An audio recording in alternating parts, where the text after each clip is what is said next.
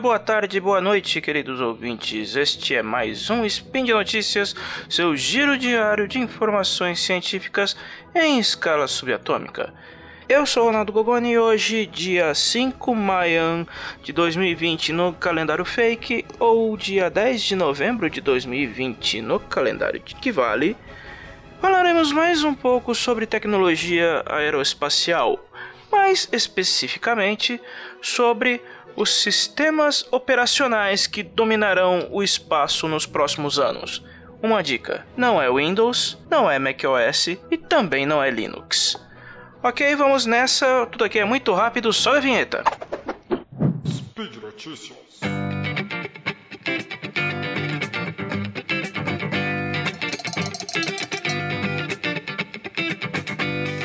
O sistema operacional embarcado no satélite espacial Solar Orbiter da, da ESA, a Agência Espacial Europeia, é um primor de engenharia de software. Ele foi projetado para manter a integridade da sonda, que passará os próximos anos estudando o Sol a uma distância ridícula, cerca de 10 milhões de quilômetros mais próximo do que a órbita de Mercúrio. Por estar tão perto, o satélite conta com escudos especiais que evitem que ele frite, mas eles só estão dispostos na parte frontal. A taxa de tolerância é de um ângulo de 2,3 graus até um máximo de 6,5 graus e mesmo assim por no máximo 50 minutos. Esse é o tempo que o sistema operacional tem para corrigir o ângulo da sonda antes que ela torre, literalmente. A parte divertida é que nenhum sistema operacional comum, seja ele Windows, macOS, Linux, iOS ou Android ou qualquer outra coisa que valha, seria capaz de trabalhar com um tempo de reação fixo, tal qual os sistemas operacionais de tempo real, que continuarão a dominar o espaço por muito, muito, muito tempo. Mas o que é um sistema operacional de tempo real? Um sistema do tipo é focado principalmente na realização de tarefas, assim como acontece com um SO comum. Só que diferente dos sistemas que nós usamos em nossos produtos diários, como computadores e celulares, um RTOS ou RTOS ou RTOS de Real Time Operation System trabalha com prazos pré-definidos e precisa cumpri-los à risca. Em resumo, o tempo de resposta para cada evento que o sistema precisa resolver é fixo e, ao não cumpri-lo, resulta numa falha. Vamos pegar, por exemplo, o seu celular, iPhone, Android, não importa. Se você desligar completamente o seu aparelho e religá-lo, o cache estará novamente limpo. Os arquivos de cache terão sido completamente limpos.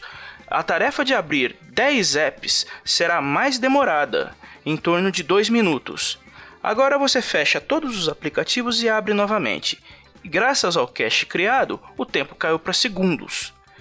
Se você perguntar para Andy Rubin, criador do Android, ou para Craig Federighi, que é o SVP de software da, da Apple, o quão exatamente rápido o Android e o iOS são, os dois não vão saber responder há inúmeros fatores que influem no tempo de resposta de um sistema operacional móvel ou de um sistema operacional para desktop que alteram os resultados mesmo sendo executadas sempre as mesmas tarefas.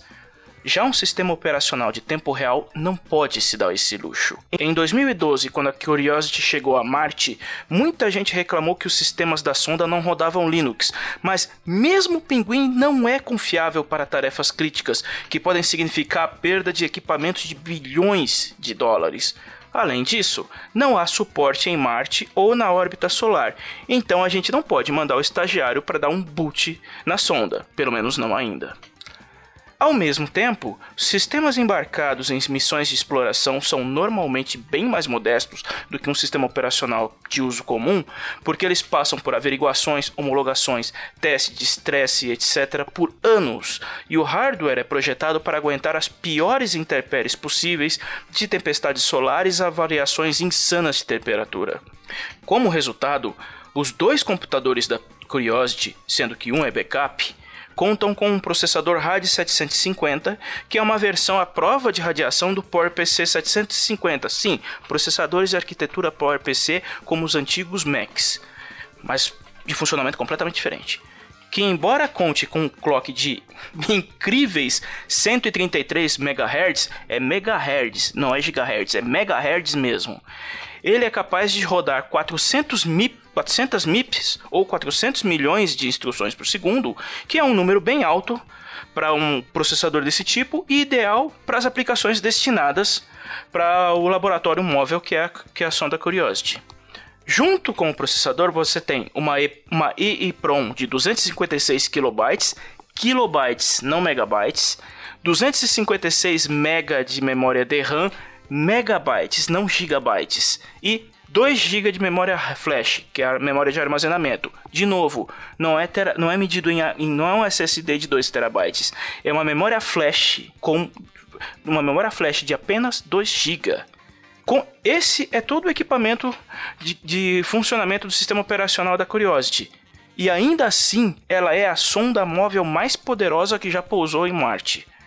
É pouco para quem, por exemplo, pensa em rodar Crysis no, na sonda, mas é mais do que suficiente para fazer experimentos no solo do planeta vermelho. Um RTOS possui no código tempo de resposta específico para cada evento que ele precisa executar, desde os rotineiros a procedimentos de emergência, e ele tem que resolver cada ação dentro do prazo especificado, sem exceções.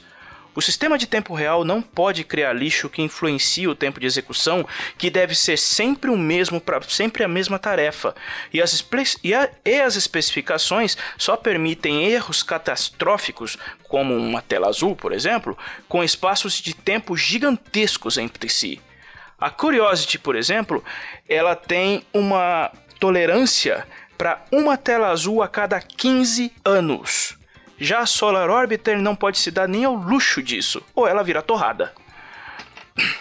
No passado, durante as missões Apollo, o sistema que operava as cápsulas era completamente específico, sendo um desenvolvido para cada lançamento, ainda que todos eles seguissem as normas e as diretrizes da, Mar da Margaret Hamilton, a cientista de computação que criou toda uma série de conceitos que implementados na ciência da, na, na ciência da computação e que nós usamos até hoje, como softwares assíncronos, é, o Human the Loop, teste de ponto a ponto, sistema orientado a objeto, linguagem de modelagem e, claro, detecção e correção de erros em sistemas de operacionais de tempo real.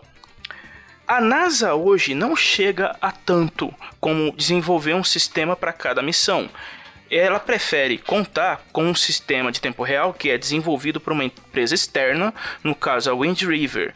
O, o sistema em questão, o VxWorks, ele é, ele é um sistema de microkernel de código fechado em tempo real, que foi lançado originalmente em 1987, está atualmente na sétima versão e suporta diversas arquiteturas de processadores, tanto de AMD Intel, ARM, PowerPC e RISC-V tudo que a NASA manda para o espaço hoje roda VxWorks, principalmente por ele atender as, as especificações rígidas cobradas de tempo de resposta e estabilidade. A primeira missão da NASA que usou o VxWorks foi a da sonda lunar Clementine, lançada em 1985, ainda como uma solução experimental, e mesmo na época o VxWorks já estava na versão 5.1.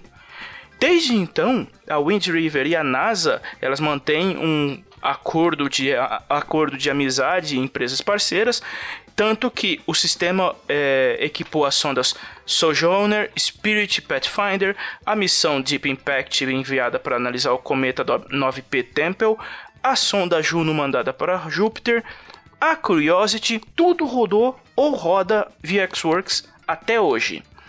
A SpaceX ela também faz uso do sistema da Wind River em suas cápsulas Dragon, por mais que elas pareçam seguir o design interno estilo Apple. Porque, apesar de tudo, é, Elon Musk pode ser meio desbocado, pode ser meio doido, mas ele não é burro de não adotar uma solução que funciona muito bem. Assim, o telescópio James Webb também vai usar o VxWork quando ele for lançado. Sabe lá quando? Sabe-se lá quando. Só que O sistema operacional de tempo real da Wind River, o VxWorks, também funciona na Terra, em uma infinidade de sistemas embarcados.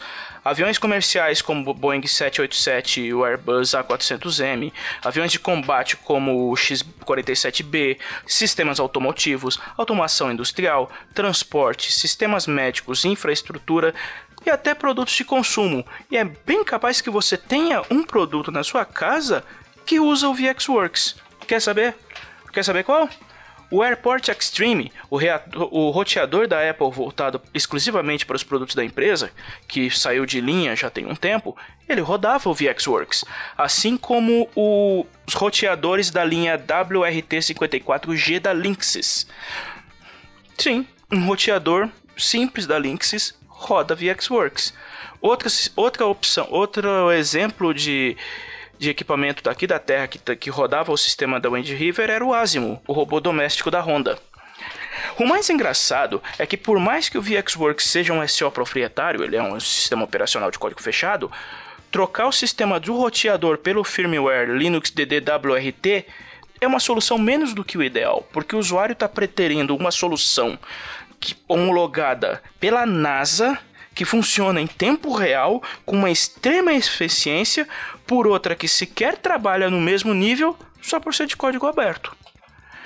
Isso não quer dizer que o sistema de tempo real é imune a falhas. Por exemplo, um bug de inversão de prioridade, que é quando uma tarefa de prioridade alta é sobreposta por uma de mais baixa, que não deveria acontecer, fez com que a sonda Pathfinder entrasse em loop de boot tão logo ela aterrissou em Marte. Levou três semanas para o centro de, para o controle da missão da NASA encontrar o problema e mais 18 horas para consertá-lo. Mas, mas, mas ele foi corrigido com o tempo. Já do outro lado do Atlântico, na Europa, a Agência Espacial Europeia não usa de forma prioritária o VxWorks, mas um outro sistema de tempo real este de código aberto chamado RTMS, RTMS de Real Time Executive for Multiprocessor Systems, ou né, de desenvolvido pelo Departamento de Pesquisa e Desenvolvimento do Centro de Controle de Mísseis do Exército dos Estados Unidos. Pode parecer contraditório um sistema desenvolvido é, nas Forças Armadas norte-americanas ser usado para agência europeia, mas calma.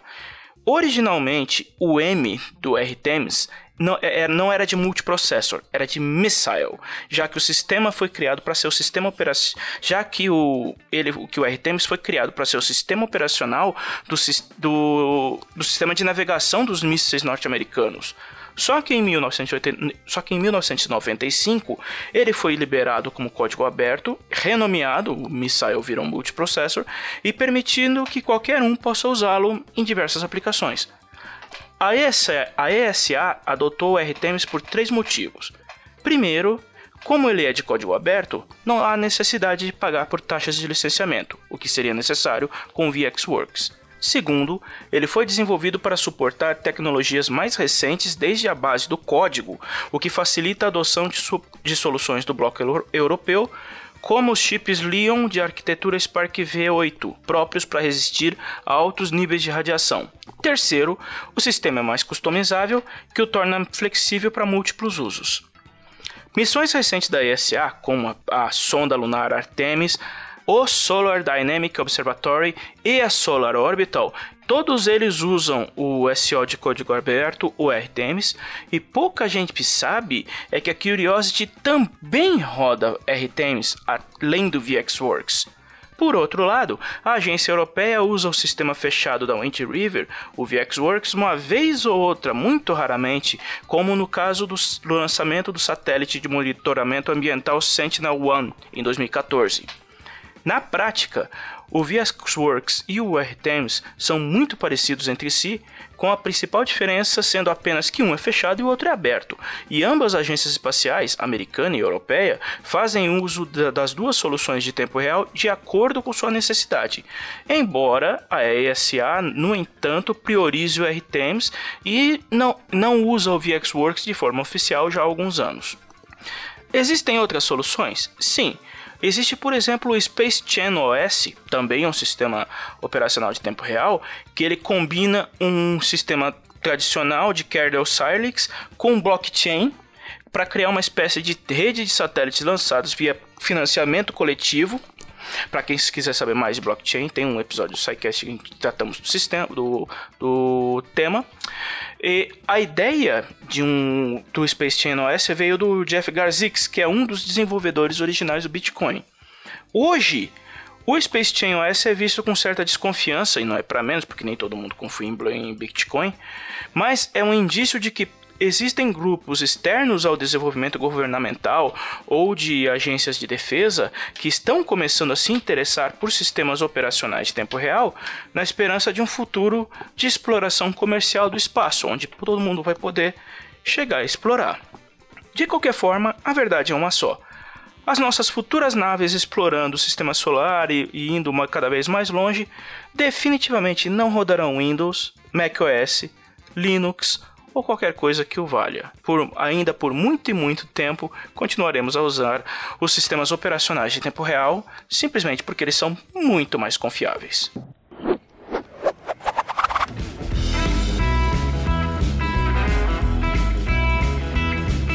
Oi pessoal, eu sou o Tarek, passando aqui só para avisar que esse spin de notícias é apoiado pela Promobit, uma comunidade feita por pessoas que encontram e compartilham as melhores ofertas da internet e para todo mundo. E uma das coisas mais legais da Promobit é a lista de desejos que você coloca lá aquele tanto de coisa que você pretende um dia comprar quando surgir aquela promoção imperdível e a Promobit vai te avisar quando ela surgir. Você ainda pode escolher um valor que você acha que pode pagar por aquele produto, aquela promoção que você está esperando há muito tempo e cadastrá-la na Promobit ela também vai te avisar quando chegar nesse valor. Então, gente, corre lá, baixa o aplicativo, entra no site da Promobit.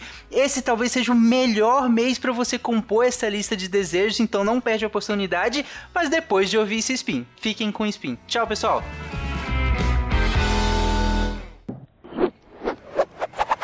E ficamos por aqui, lembrando que o link para a matéria de hoje está na descrição do post. E não se esqueçam também de colaborar com os projetos de podcast do Portal Deviante. Então, se você gostaria que o Spin de Notícias e outros de, e outros de nossos projetos continuassem, ajude com o Patreon, PicPay, PagSeguro e nossas campanhas de financiamento, ok? Então é isso, nos vemos no próximo episódio. Logo mais, tem mais. Até!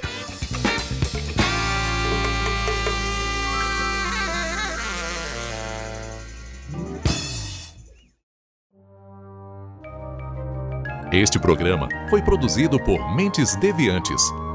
deviante.com.br